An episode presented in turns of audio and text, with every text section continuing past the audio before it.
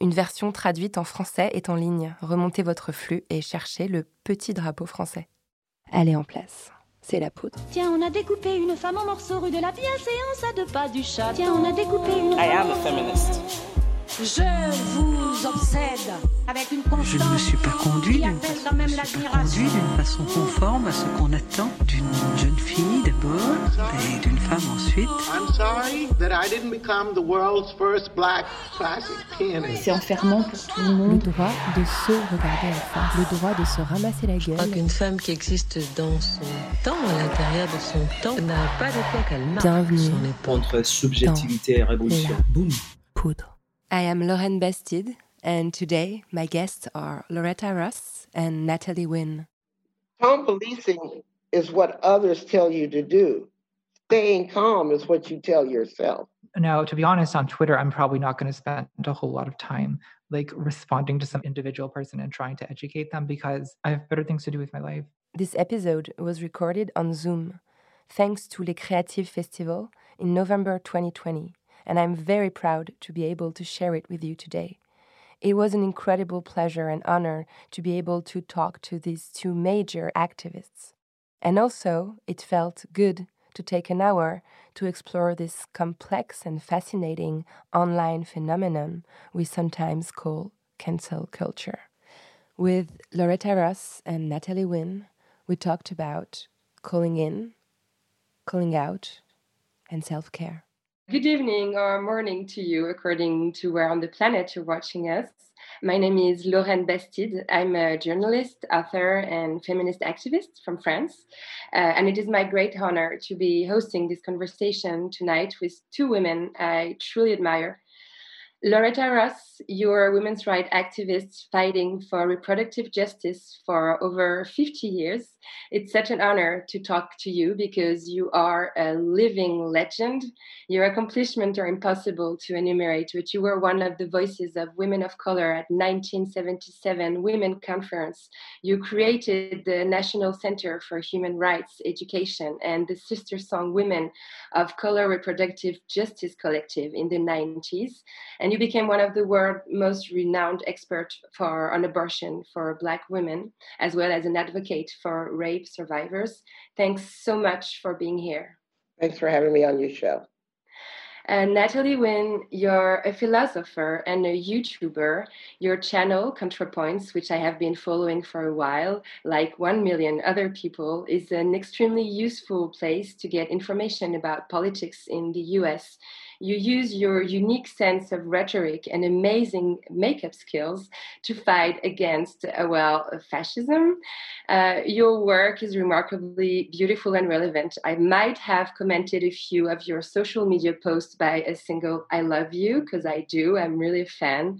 Welcome, Natalie. Hi, thank you so much for having me, and hello, everyone. So, there would be tons of conversations to have about both your personal path and activist achievements. But you're here with us tonight because you have also become experts on this quote unquote cancel culture or call out culture. You both brought extremely measured and clever insights on this incredibly tricky subject. Uh, Professor Loretta Ross, you give a class at Smith College about it. This class has just been featured in the New York Times in an article by Jessica Bennett. Natalie, you created this incredible video about cancel culture that became one of the most viewed and famous video of your already very successful channel. Okay, so now let's get started. I'm going to be stepping right into it with my first question. Some people, especially left wing activists, say there is no such thing as cancel culture, that this word was invented by conservative to diminish the attempts of, pro- of progressive people to hold them accountable for their oppressive behavior. Are these people wrong? I think they're both wrong and they're right. It's a very complicated question. I believe that the original cancel culture or call out culture was started by the Puritans when they had the witch hunts or the call outs when duels were taking place and people were being shot. I mean, that's the original definition of calling out. And so, certainly, it's a long standing strain in human behavior to be judgmental about people and to give public shaming to that judgment. So, that's not new. What is new, in my opinion, is social media and how quickly and fast it can travel. And one of the things that I pay attention to is how the right is suddenly criticizing their own behaviors because they're the architects of call out culture when people on the left are using it to call them out and to punch them up and punch up on them because it's really about the democratizing of the internet and the information and being able to use it to expose behaviors that they successfully kept hidden before. And so they're right and wrong. It's not new. It is a legitimate tool for us to use to address abuses of power. At the same time, we overuse it when we're just talking about people never being forgiven for a mistake they made a long time ago. Yeah, I agree with all of that. I think you have to be um, specific about what you're talking about when you talk about cancel culture, because one of the problems with that term is it's so general. Is it about public shaming in general? Because if it, if that's what we mean when we say cancel culture, then this has nothing to do with the left at all. This is just, I mean, a long-standing like historical thing. Like um, you know many countries many cultures have used public shaming as punishment. Uh, you know on the internet this has been like widely discussed in the forms of uh, you know women being shamed for posting nudes or like uh, i don't know um, there's a there's a whole book about this by Jon Ronson called "So You've Been Publicly Shamed," which is about you know what was someone uh, there there's like a right wing example where some woman posted like a disrespectful uh, photo in Arlington Cemetery, the U.S. military cemetery, and like people basically tried to end her career in life. You know, so I think that uh, when I when I made my video about canceling, what I was more talking about is. Um, you know, canceling as a kind of shunning or as a kind of um, uh, sort of exile from a certain community, and especially communities of activists. So I think of it as a kind of like within leftist thing where, uh, you know, it's it's what was described by Jo Freeman in this, um, I think, 1976 Ms. Magazine essay called "Trashing," which is about basically um, her experiences being um, sort of exiled from within the women's movement and being sort of lied about and have rumors spread and having so i think that uh, you know, you have to. When, when I talk about cancel culture, um, I'm talking specifically about this kind of shaming and um, exclusion that we do as a sort of form of punishment for people um, within the, these sort of activist communities. And I think that's undeniably real. Yeah. Would you agree to say that actually cancel culture fails to cancel people who are really powerful. I mean, to link uh, to something that's happening in France right now, uh, the TV channels are full of old cis white males crying about having been canceled, whereas they're still selling thousands of books and they're still all over television crying, and we only hear them. So, is isn't this the failure? Like people who are really in situation of power, they don't get canceled. Well, yeah, it reminds me of people complaining about political correctness, right? Free speech is over, they say on national television. I can't say anything anymore, right? I think that, um, you know, that's one thing I sort of don't like about the phrase cancel culture is that people hear canceling and you think like, oh, cancel like a TV show would be canceled, as if you're being silenced. When honestly, uh, yeah, a lot of times uh, this doesn't really work. You know, I guess a lot of people point to like J.K. Rowling as an example. Her career is not really affected by this in any way. Although I don't know, I can't speak to the personal effect it may have had on her, but um, I think that you know there are cases where where someone's career has been more or less ended. I haven't heard from the American comedian Louis C.K. in a while, so sometimes people sometimes it works, but uh, a lot of the time, yeah, it's it's it is. There's another real phenomenon where people who are just complaining about being criticized or people complaining about like the fact that people are mad at them for the things they've said they say, "Oh, I'm being canceled." Well, uh, you know, I'm sorry that that's just how social media works. If you say something unpopular, controversial, there's going to be a, a lot of you know kickback.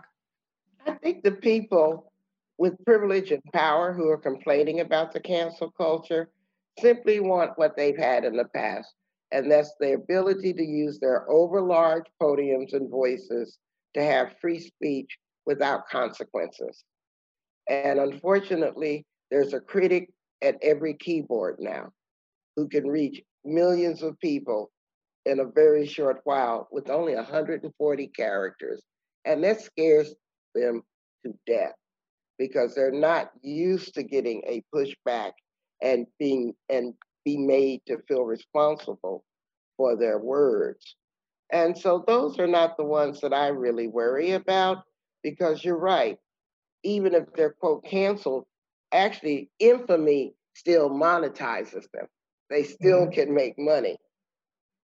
I worry more about how we use it horizontally against people of equal power or, or, or when we punch down, when we go after people with less power and privilege, which I think is an immoral use of our ability to be judgmental.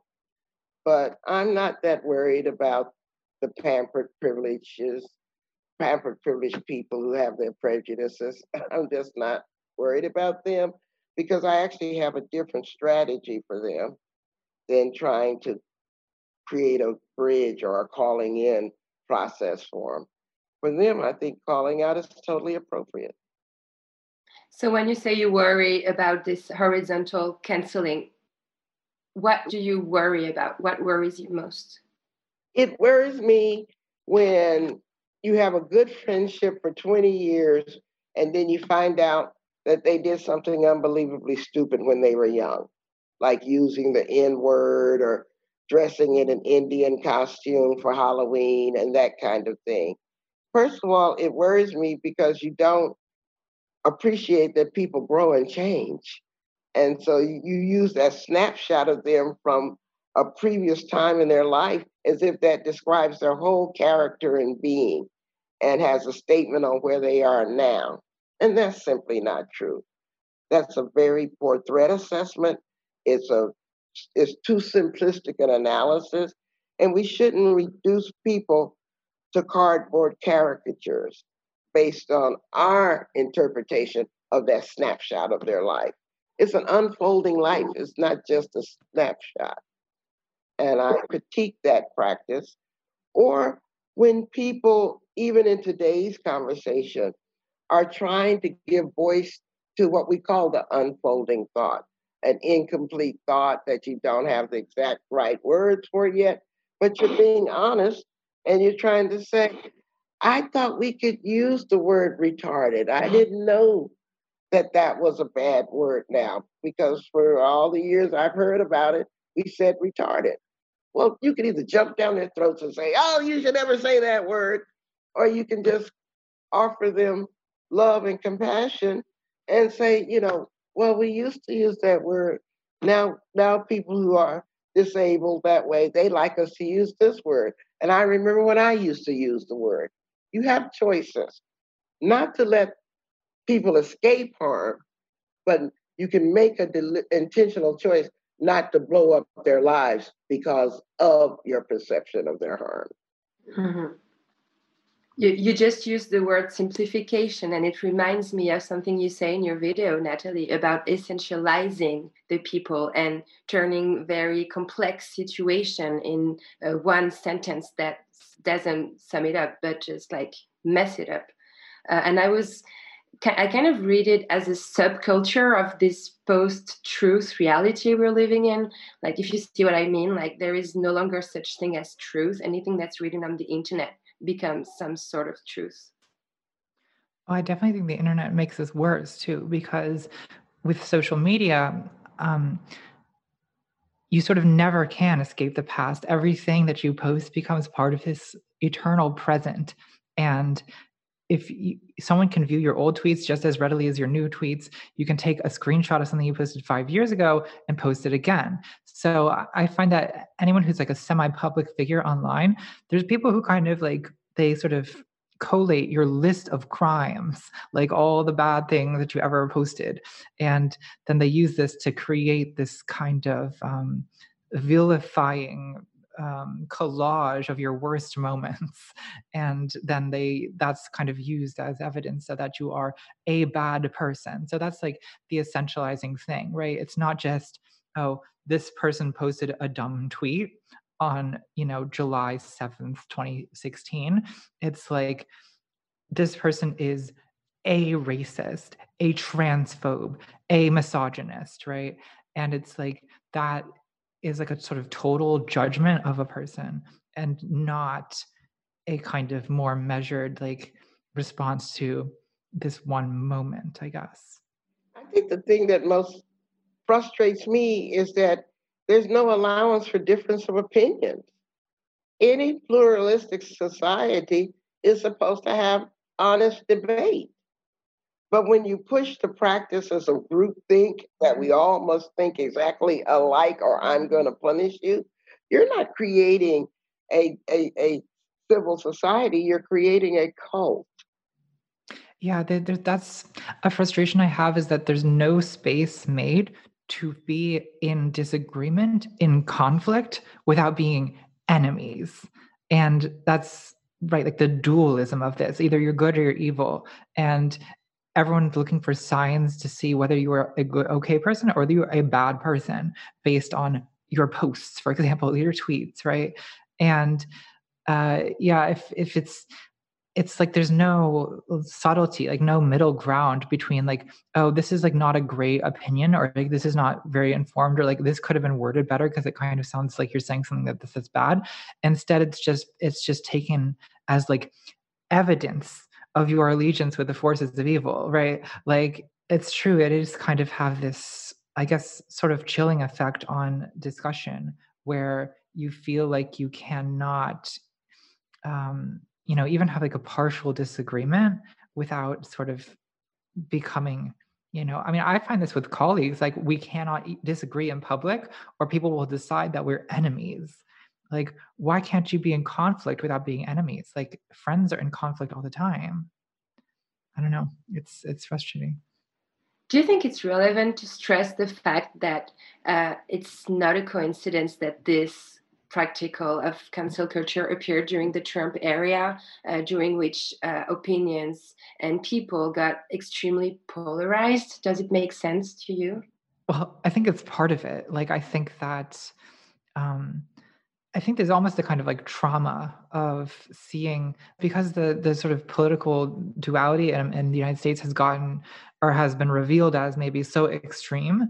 Like there's a tendency to we've sort of like lost the ability to have to view these kind to view disagreement as like a thing that can sort of be worked out or can be treated as like that we don't have any procedure in place for like peacemaking or for conflict resolution right? The only sort of practice we have is responding like oh you're one of the bad guys like you know we get you. Like everyone is a victim or an abuser in a sense right? There's no sense that you can be um, and i think that comes from you know yeah having a president who is an abuser and having you know an extremely far right like you know party is that it's i don't know we feel like we're at war i guess. Well this question has particular import for me because i teach about fascism in my class and what we're dealing with is a particularly americanized form of fascism that doesn't precisely look like what happened in germany and italy or even what's happening in Hungary or Turkey or other countries. But guys, our fascism doesn't have a swastika, it has a cross and an American flag and the Bible. So people are reluctant to even use the F word to describe it. Trump did not create this neo fascist movement in our society. He was elected because there is a neo fascist movement in our society. He's not smart enough to have created it. He's not even smart enough to do it well. he's not that person. But at the same time, these things are in America's DNA. Are I actually describe it as the unfinished Civil War. We had a Civil War 150 years ago, trying to decide the question of whether or not we were going to be a free and inclusive democracy, or are we going to be a republic in which only a small set of people had privilege, power, and money. And we've never actually decided that question. So we're citizens of a country that has yet to land on what it wants to be. we're not there mm. yet. And so Trump is the outcome of a backlash against a black president, Barack Obama, who was leading us towards that inclusive, democratic, pluralistic society. And then half of our country decided that they did not like that future. They actually want to go backwards into the 19th century. That's what Make America Great Again means make America the 19th century again in, in what we read. And they're frightened by not only the changes that they see, but that they anticipate. Because in 30 years, our country will not be a majority white country simply because of demographics. And so they're so harsh on immigration. They're trying to manipulate white women's fertility with the restrictions on birth control and abortion. They're trying to just write trans and gay people out of the out of human society. I mean, they're acting like panicked people because they are demographically doomed. And the sad part is that ma- the majority of the people who should be on our side, who we should call liberals, are afraid to use the F word. And if you misdiagnose fascism, then you're going to be ill prepared to adequately fight it. Thank you so much for this analysis. Uh, it, it made me think when I was listening to you that you don't destroy the master's house with the master's tool, to quote Audre Lorde. And I think it's what you mean when you talk about calling in rather than calling out. Could you explain this idea of calling in you try to promote? Well, I was happy to see that young people had created the concept of calling in as early as the Occupy movement in 2011 and in 2015, this young uh, Vietnamese American writer had talked about calling in. And that was about the same time I heard the term. So I don't know if I'm, co- I can't be credited with coining it. But for me, calling in is a call out done with love. That's the simplest explanation. And that means you're not ignoring the harm, but you're also not overstating it, exaggerating it, or overreacting to it. Because if someone misgenders somebody, you can just respond with love and say, you know, I prefer wow, wow, wow, you know, this or that, instead of you're misgendering me and you mm. just re-raped me all over again because nobody will accept my identity. I mean, you can have those are choices you get to make. And the and the best example I have is from a student in my class who I accidentally misgendered. And he told me quite calmly, because I was expecting to be like blasted out, because you know, you work so hard on getting this right. And he said, Oh, that's all right, Professor Ross. I misgender myself sometimes. We're all learning. And I thought that was the most exquisite grace. Now, of course, I need to work on doing it better. That's not an excuse for me to continue to do it because it's a skill that we're all trying to learn. But it was also from an 18 year old showing us how to be in good and honest relationship with each other without the assumption that we mean to cause harm to each other simply because we make mistakes. Yeah, I agree that like there's such a communication problem that some people have where I don't know, it seems like what they want to do is to express that they're hurt, right?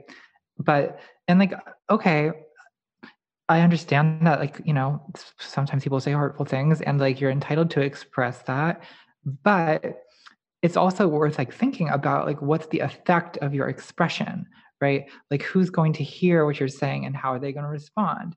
And people who are feeling attacked will defend themselves right? So i think that um you know even without it just like even without like saying like an ethical discussion of oh it makes you a better person if you respond with love like it also makes you more likely to be listened to if you respond with love right? Like because that that way people don't shut down and the way that people shut down if they feel you're saying oh you're a terrible person like if you're hearing oh i'm someone's calling me a terrible person your ego defends itself right it says no you're crazy right this, these crazy social justice warriors are attacking me and political correctness has gone too far and that's what's going on here right and th- i'm fine uh, so I don't know. People, I've I've I've met very few people in my life who are capable of being attacked in that way and responding calmly. Most people, it's just the fact of the matter. It's like it's just human psychology. Most people, when attacked, will defend. So you have to find a way to call people. If we could say use the word calling in, call people in, in a way that doesn't make them feel like you are attacking them. Um, I mean, you know, and some people, it's true, they won't listen, and you know, those people, there's not much you can do with them. But I think a lot of people will listen if you're able to kind of reach out in a more human way that's not like just attempting to sort of vilify them or attempting to shame them even. It's also about like DMing instead of publicly shaming, right? I want to say there is a legitimate critique, though, to the calling in process. And that is, it presumes that you're willing to do the emotional labor of investing in someone else's growth. So it should always be voluntary. It should never be obligatory because that means you're taking time out of your very busy day to help somebody else grow. And so you're very free to walk away and say, I ain't got time for this. Grow up, get up, you know, whatever. So I don't want to act like it's a it's a routine that everybody must take on. Nah, it's a choice too. Sometimes you're in a sufficiently healed space where you're willing to help someone else grow. Not maybe so they won't harm you, but so they won't harm somebody else the same way in the future. But sometimes you just want to say, talk to the hand. I ain't ready to have that conversation with you. And I love the way Sonya Renee Taylor has an approach on it. She said, I don't believe necessarily in calling in. I believe in calling on people to be better human beings. And that way I don't have to invest in their emotional growth or maturity, but I can certainly tell them what my expectations of them are. Yeah, I agree that it is work and like no it shouldn't be the the thing that you're obligated to do under any situation because like I said it is like it's much easier to express how you feel and not like to, to go about to thinking like oh how am I going to work on this person. It's you have to choose carefully when you do that because most of because 9 times out of 10 that is a waste of your of your time. And I think that I mean the way I sort of have chosen to manage it in my own life is I make these videos where I can sort of, I mean, I I'm not reacting in any way, right? I've taken weeks usually to think about exactly what I want to say and how I want to say it. And I think that, you know, I'm also getting paid to do this, which I should be getting paid to do it because it's work, right? Like I think that no, to be honest, on Twitter, I'm probably not going to spend a whole lot of time like responding to some individual person and trying to educate them because I have better things to do with my life. Um, but yeah, there's moments I think when it, it, can really be worth it to try. Like, I don't know. I think that, I guess I don't know if I can come up with an example off the top of my head, but sometimes I don't know. A public figure on Twitter, let's say like a public figure on Twitter posts something mildly transphobic because they don't understand what they're talking about. Like that, I don't, I don't know. I think in that situation, my inclination is not to immediately jump down their throat because they're going to double down and do the whole thing. It's either not to respond at all, or if you're up to it, you know respond in a way that's that's sort of to the average person is going to look more inviting i guess than just the like but twitter twitter also doesn't encourage that right? Because that's p- part of the problem too is it actually drives like attention and it drives like it's a platform that rewards like the snarky clap back right? Like you quote tweet you say you say the thing that makes them look bad and then you're done and you get the retweets and like it's very tempting to just do that but uh, I don't know. I don't really see that as as very helpful. It just kind of draws attention to yourself, really. And there's a monetization about the social media too. Every time a negative comment or a conflict reaches 1 million users, the platform that has that comment on it made $400,000. So it's like we're the unpaid interns for the internet when we use it for the call out because we're not getting any part of that four hundred thousand dollars. Matter of fact, we're paying them to let us make them money. I mean, it's just is a very absurd relationship, and we can't get in, any control over the ownership of our labor if we continue to give it away for free to the Twitterverse. Mm-hmm. So what happens when someone does that? When someone's make like a very witty joke to get some retweets and is actually shaming and making someone else feel very bad? Is it that this person forgot there is a human behind the account? Does it internet that enables us to disconnect from the fact that we're actually talking to people with with feelings? I do think people, I mean, I think it's easy not to think about it when you're online. Like you, I'm, I used to do this like when I was, uh, you know, a little earlier in my internet career, I guess, like back in, I don't know, I remember 2017, like I used to, to go on Twitter and I would like retweet someone's bad take and, and, and, and blast them basically for, for saying something wrong. Um, I guess I would, I would learn to kind of feel bad about it though, because it never helped. And it often kind of just it, it just poured fuel on a fire. It ignited all this conflict and all this anger and all this negativity on both sides. And then I felt like, I don't know, I accomplished nothing except making a bunch of people angry. And I sort of learned to stop doing it because I just didn't feel good about it. Like I didn't feel good about doing that. So, um, you know, I now I, I just kind of try to keep an eye on I sort of develop, I guess, a sense of judgment about who is someone who is like worth maybe reaching out to and talking to, and who is someone who has just, you know, been called in, been corrected, been reached out to a hundred times for the last four years, and is simply never going to change. Because there's people like that too. Like they're not worth your time. And in that case, I just kind of block them because I don't know. I have, I have better things to do with my life than get angry at people who are never going to change. But part of it also is accepting that we have to deal with people as they are, not as, as we wish they were. And so you can spend a lot of time in life wasting your time trying to make people be who you think they should be instead of accepting and dealing with them in the reality of who they are. And that doesn't mean that you don't have expectations of them, but at the same time, you don't have false expectations of them that you actually see them usually they have they have that inner good person that they think they are. That doesn't necessarily match up with that outer bad behavior that they're doing. And the more then you can use a calling in strategy by emphasizing that inner good person instead of focusing on the outer bad person the more likely you are to not only help them grow but be around to witness it but if you start by emphasizing the outer bad person, like Natalie said, they're just going to double down and walk away from you because they felt that you first you didn't see them, you didn't see their good side, and you didn't respect them. That combination means that they've shut their listening down to you anyway. There is one danger when you try and, and tell people uh, be calm, be polite, act with love and kindness. Uh, there is uh, tone policing. It's often something we we ask women, people of color, or left wing activists, like be more polite, ask nicely, and it's not a good thing, right? Because our anger and and and the fact that we have emotions and express them, it's also what makes activism alive. So how do we?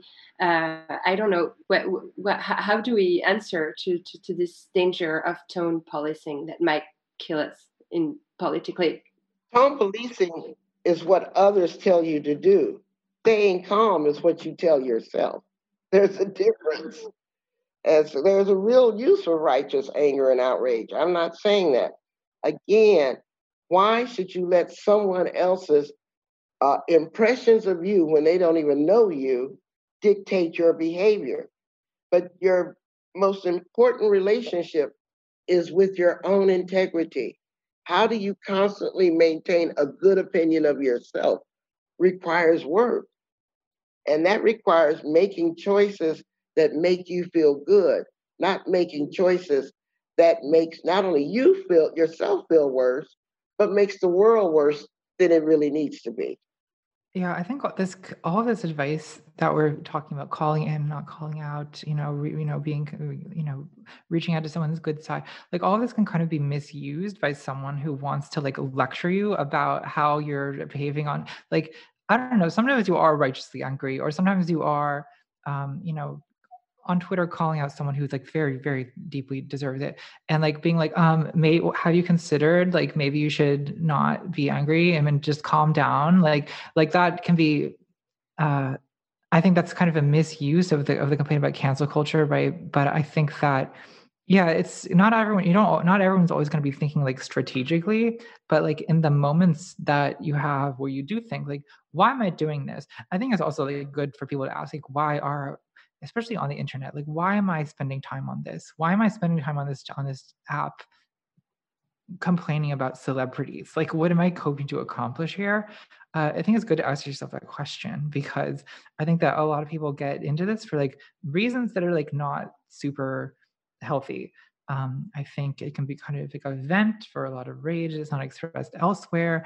And i think that twitter like it, it doesn't um, it's not a good event because it really just encourages more of this. It just sort of magnifies anger resentment conflict um, and i don't know i often find that if i spend too long on an on, on online doing that kind of thing like i just start feeling bad about myself. I start feeling bad about the world. I start because i'm not doing anything helpful. I'm just sort of getting sucked into this like cycle of of of frustration and hatred. And I don't even do it often, but the few times I've blown somebody up on the internet, I've regretted it. You know, and it's not something that I do often. But one time I was working with a colleague who took credit for some work that I'd done.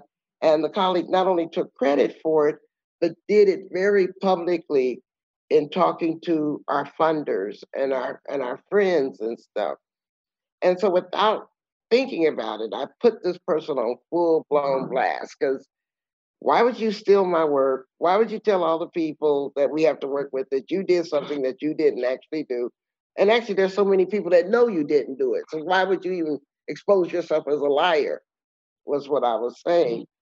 It turned out my tone was so heavy handed that the way the public read my response to the them was that I was the bully, that I was using my power, my privilege to bully, oh, this very little tiny person who burst out into tears when she read my my my my my my tweet. And of course she found a whole community to hold her with her tears. And it didn't even help that it was another woman of color. I can't even say it was a white woman. It was another woman of color. You know, it was and so I've just learned that I don't ever want to put anything on the internet that I want to walk back. I want to be able to look at everything I say on the internet straight in the eye without shame. I think I had an experience early on on YouTube of kind of so this is this is a little bit different, but I think early on it sort of didn't necessarily occur to me that if I talked about someone, they would see what I said. I think this is an experience that um, I think most public figures understand that obviously anything they they they post will be seen. But I think to like some of what we're talking about is like mob canceling, right? We're talking like mass shaming. I think a lot of the individual people participating that may genuinely sort of like not really think through that the person they're talking about will see it. Like I can remember, um, I don't know, in 2016 or something, like saying like kind of mean things about someone in a video, and then when they left a comment on the video being like immediately feeling this like sense of shame for what i'd done. I was like oh god like i didn't say that thinking that they would see it. I think a lot of people would tweet like they can't imagine that someone who has you know 100000 followers or whatever would would ever see their little tweet. But they but the truth is that i think people do. I think people are, are, are kind of narcissistic and people read about themselves. So if you talk about someone they're going to see it. And like i don't know. Sometimes it can help to uh well, you know, in YouTube, for example, I know that if I say something about another YouTuber, like there's consequences uh, because I'll probably run into them at, I don't know, at VidCon or the conference or whatever. Like, so that kind of limits me in terms of like, I won't say anything to someone that I won't say to their face. Um, that doesn't mean that I won't criticize them because some of these people, I will say to their face what I think. But I think that, um, yeah, the internet does make it easier. It makes it easier to trash talk people. I've I've had the experience of talking to someone who previously had just been just horrible to me on online and then somehow i find myself in a group like video call or something with them and suddenly and they're completely like respectful and like oh very very quiet and very like oh like you know what i mean? Like it's i don't know it's easier to it's easier to rage in the tweets than it is in the streets but i think it's also interesting to remind that for some for, for many people internet is also the only way the only platform. I mean maybe there is also this rage of calling out and like shouting that you're angry then you're hurt. It's because there is nowhere else some people uh, especially uh, women rights activists, anti-racist activists can actually talk out. They don't own medias, they don't own publishing houses, they don't own TV channels. So I think that the difficulty is here. That how how can we try and measure a, a place that is the only place where the expression can uh, can reach out to the world? Yeah, I do try to keep that in mind. That like some of these people on Twitter, like they want they just want to be heard right? Like they want they don't have an opportunity to be heard most of the time and they don't have what i have which is this big like youtube platform where i get to make my my opinion heard. I get to tell, tell my side of the story. Some people don't have that and i do try to keep that in mind before i get too mad at someone who's raging at me on twitter. It's like well this person doesn't have an opportunity to express what they've been through and this is it for them. So like i don't know that's that is something i do try i do try to keep in mind yeah but we also need to recognize that we're at a sad place in humanity where people are trying to cre- create these online communities for themselves, for sustenance, for support, for affirmation, and largely because they lack that in some way in their real lives outside of the internet. But the attention of the internet is fleeting. They're like a constant, you know, millions of one night dates one night stands. It's like that is not real community, but people's need for community can be expressed that way. And so I find that a lot of people who abuse the call out culture are really looking for affirmation that should be addressed in other ways. Yeah, I had that experience. I mean, I think this is uh, part of the the struggle I have. I think with a lot of the trans community online is that, well, so like the, the family rejection rate for trans people is like around 50%. So you have a population of people who like disproportionately is dealing with this trauma of rejection. They don't have a strong community. They don't have a support network. And they're hoping to get a sense of belonging online. And I did, I mean, early in my transition, like I did this myself. Like I relied on trans people on the internet to make me feel like I had a place to express you know, experiences that are very alien to most people. And I had this sense that I, these people were my friends or like a support network. And then a few months in, they turned against me because I, uh, I guess I agreed to do a debate with someone who they thought, well, so with someone who was like kind of transphobic. Um, and th- I guess they saw it as a betrayal, right? I was talking to someone who was bad. Like, right, I talked to one of the enemies, therefore I was untrustworthy. And they totally uh, turned against me, and it hurt me so bad. And I was depressed for two weeks and didn't get out of bed because I had come to rely on this internet community to give me emotional support. Well, I learned not to do that again. so, yeah. But it's very interesting you reaching this point, Natalie, because I wanted to ask you about the psychological impact of being cancelled. Uh, so that's what you talked about in this video, and and you say it in a very uh, uh, emotional and pudic at the same time way, but it's giving you a huge depression, right? To be feel rejected by this community online you had built for yourself. Yeah, I think that when I'm, it's important. I mean, there's there's sort of different um, levels of severity that that you know canceling can happen on, and sometimes when people complain about being canceled, they're just being giant babies who can't take criticism. But it's also important to keep in mind that sometimes this can be really, really nasty. Like for me, the worst part of it was basically everyone everyone who i have is like a colleague or a collaborator or a friend was basically getting flooded with messages demanding that they publicly denounce me as an enemy right like and so that was the sense of just like paralyzing like i can't do anything. I can't show my face. Like i can't anything i say in public will now be like further used to increase the basically harassment of not not just me but like of everyone i know. And that it, it was just like this incredibly isolating experience where you know you feel hated you feel like you know the enemy of the people essentially right? And uh you know you you feel like you know some people especially people you don't know as well some people did kind of distance themselves from me. So you feel like increasing isolation as like the the social network around you like moves away from you and kind of turns against you. It's like an awful awful feeling especially when you're sort of short on other places to go which i think people who are drawn to activism in the first place are disproportionately likely to be in that experience because right this it's marginalized people who get involved in this kind of thing and marginalized people kind of by definition don't have other places to go a lot of the time so when like the movement turns against you you're really really alone mm-hmm. Um, very often you hear people calling out others by saying they should progress they should get better and I see it as a vision of social justice as being a straight path towards the higher level of activism, which would be like, you know, activist perfection, activist purity. Isn't the problem exactly there? Like aiming towards perfection is like there is a mistake in this image. Uh, Loretta.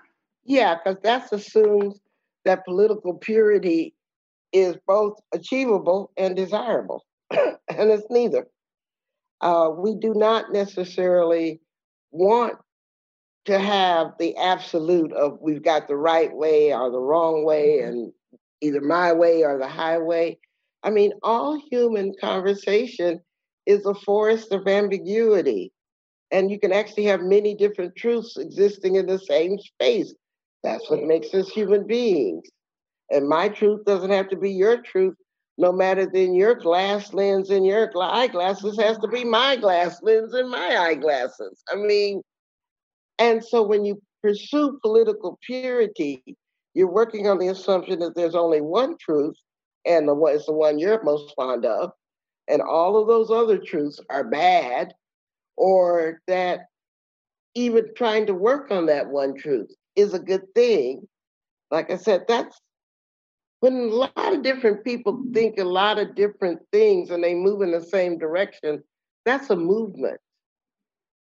But when they think, when a lot of different people think one thing and they move in the same direction, that's a cult. And so I compare that political purity, madness that we substitute for real organizing work as cult like behaviors that are inappropriate for building a human rights movement. We're a movement of a lot of different people who entered it through different doors and in different ways with different priorities and different contexts and languages that we use to describe why we're in the movement. And your the door I entered is not going to be your door. The language I use is not going to be your language. Even if we use the same word, we're going to attach different meanings to them. So it's such an absurd way to do organizing to assume that you have to pursue political purity and perfection from very imperfect human beings. Yeah, I wish it were easier to express that, like, it's just a reality that you're just not going to like everyone who's on your side right? Like there's all there's lots of different reasons why you might not get along or you might just sort of not be compatible with some people or a certain group of people. Um, sometimes it's like you just come from such different backgrounds or just different perspectives that it's like it's like a little bit hard to communicate. Or sometimes sometimes it's just like a clash of personalities. Like people have different personalities. People have different ways of expressing themselves.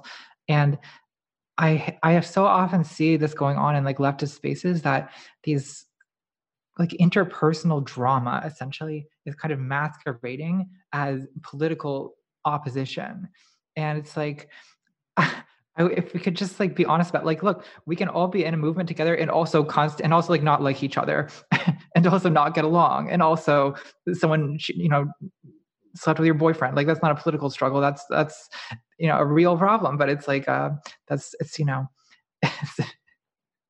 it's it's it's there's there's going to be conflict within a side and i wish that we could express that and, and instead of trying to pretend that every conflict is a political opposition yeah yeah, I sometimes want to say, you don't like my face, you don't like my voice, just say it. Don't use yeah. politics too. Right, that's fine. Yeah, yeah. but also, I think people mistake the purpose of a movement, of a political space. The purpose of a political space, in my opinion, is to end oppression, not to solve your personal problems. you know, and so there's so many other ways to work on your stuff, but we're together from all of our diversities because we've defined ending a specific oppression is the problem. And so mm-hmm. it's not meant to be a womb. It's not meant to be a safe space. It's not supposed to be a space that only reflects your opinions. That's not its purpose at all. But people are attracted to human rights work because their human rights are violated.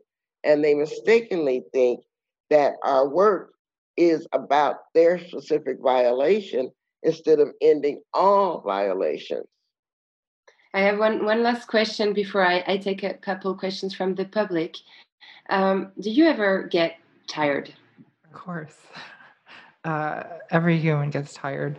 I mean, I think part of having endurance in this kind of work is knowing when to take a break.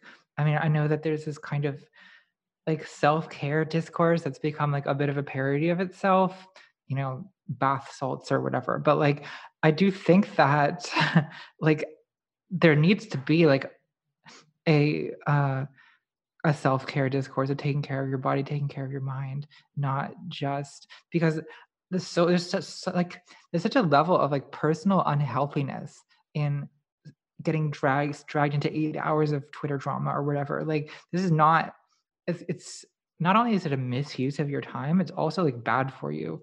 And I think that part of you know i have to make i have to i've done a terrible job of this last month but i actually have to very like deliberately limit how much time i spend say on twitter or say reading you know stuff that's going to be very upsetting to me or you know like a lot of my videos are, deal with like i don't know communities that are sort of built, built around bigotry online.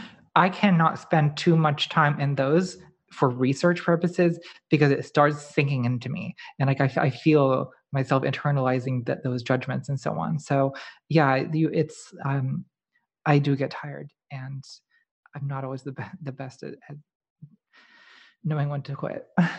Well, I've done anti fascist work specifically since 1990, but I've also done work against, you know, misogyny and racism mm-hmm. for even longer, you know, starting in 1970.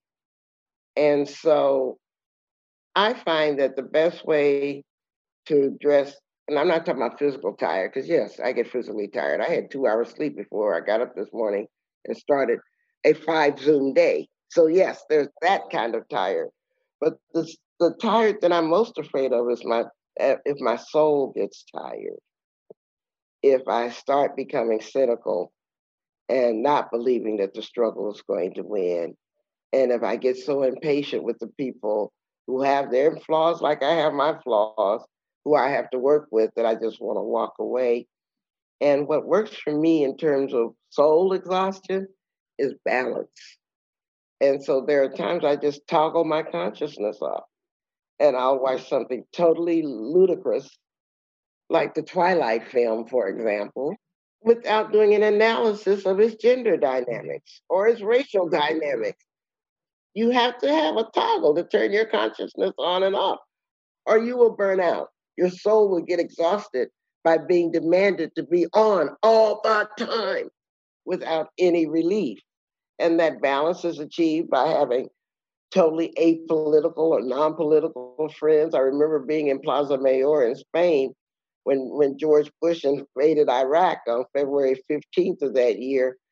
And I mean, it was a wonderful thing to be there and, and to watch that. But we're a country that's a perpetual war. But we're always making war on other people to take to take their resources. And at the same time, I'm opposing the war on Plaza Mayor. I've got a whole bunch of friends who are dear to me who are doing yellow ribbon parties for the soldiers. you know, and we don't necessarily talk about politics, but we do talk about our love for each other and how we're there and important in our lives in very significant ways. And I just want to pick up on something that Natalie said about estrangement from families, because I haven't talked about this in, on this show, but my estrangement from my family is because I'm trying to hold them accountable for multiple generations of childhood sexual abuse. And so I've got a portion of my family that that speaks to me, and I've got another portion that wishes I never existed because I'm embarrassing them, bringing shame to the family. And then I write about it publicly and all these things. And so there's a lot of reasons people don't have the families they wish they had, but we have to deal with the families that we have. And that's one of the reasons I'm intentional about creating family that I know will be there at my funeral, even if we never talk politics. Yeah, I found um I found at moments, I don't know, when some some horrible thing is going down on Twitter, for example, one of the most helpful things to me is honestly to go out for a drink with a friend who has no idea what any of this is and doesn't have a Twitter account. And then I try to explain what's happening. And something about that process of explaining, I realize how just convoluted inconsequential madness the whole thing is and it kind of makes me like I, I just feel the tension sort of beginning to dissolve as i as i see their bored face looking back at me as i explain this totally trivial conflict mm. Um, so we only have uh, five minutes left, uh, but uh, um, many questions actually, and it's always a weird question to ask to someone who is in the present, but the public always asks that. So how do you see the future of activism? Will there be a post Twitter, post Reddit, post Instagram uh, feminist struggle?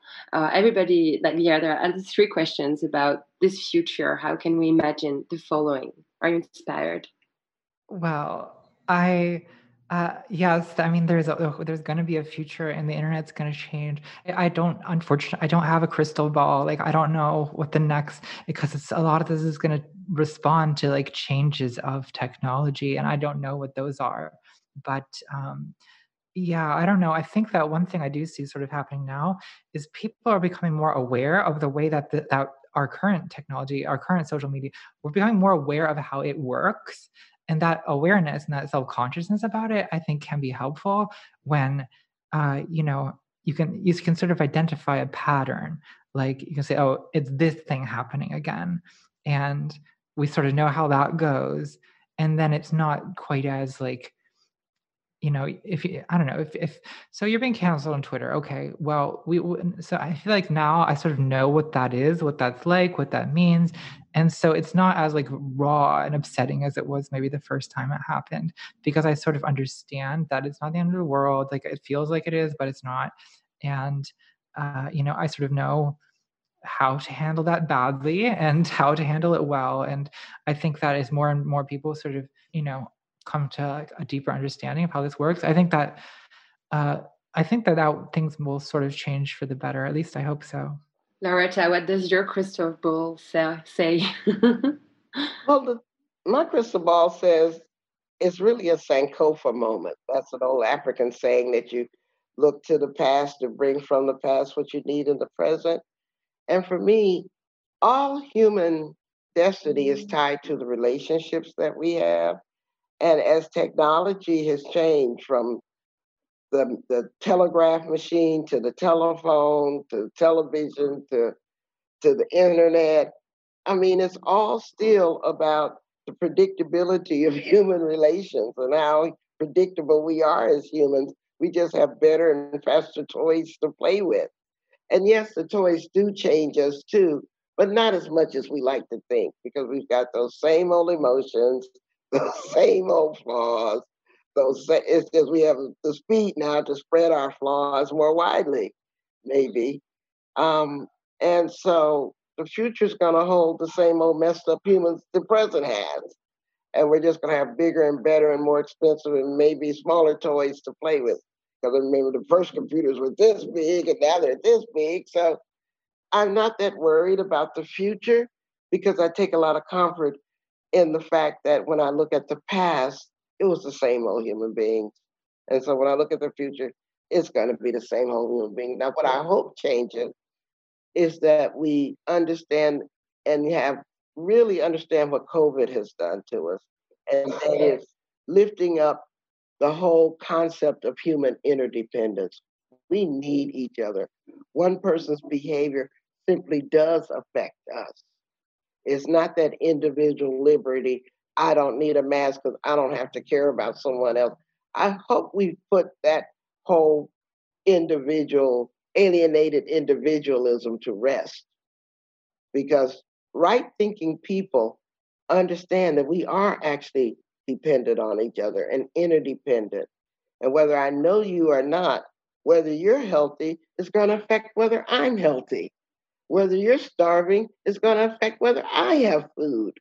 I mean, this is an ancient African concept of Ubuntu, but in its present form, it's being expressed through COVID, particularly the terrible effect it's having on the United States, where, of course, we've got the worst outbreaks, the most deaths, the most stupidest president. I mean, we've got a lot of things congealing, congregating to create a perfect storm, worse than any other country in the world. But if there is a silver lining, it's because people are saying, yeah, it's not just about me. It's not just about my family. It's not just about my identity. It's about I have to be aware and concerned about all these other people because my money or no no gun or no wall can actually keep a virus out. Mm. Thank you so much for this conclusion, Loretta. Uh, thank you to both of you. Thank you, Natalie. It was such a, a, pleasure to be talking to you. That's a good thing about using Zoom. It's a good silver lining too. I've been able to interview you both, even if you're very far away. Thank you so much for having me on. This was uh, lovely speaking to both of you. All right. And I really enjoyed this. Good luck. Thank you. Take care. Bye bye. Bye bye.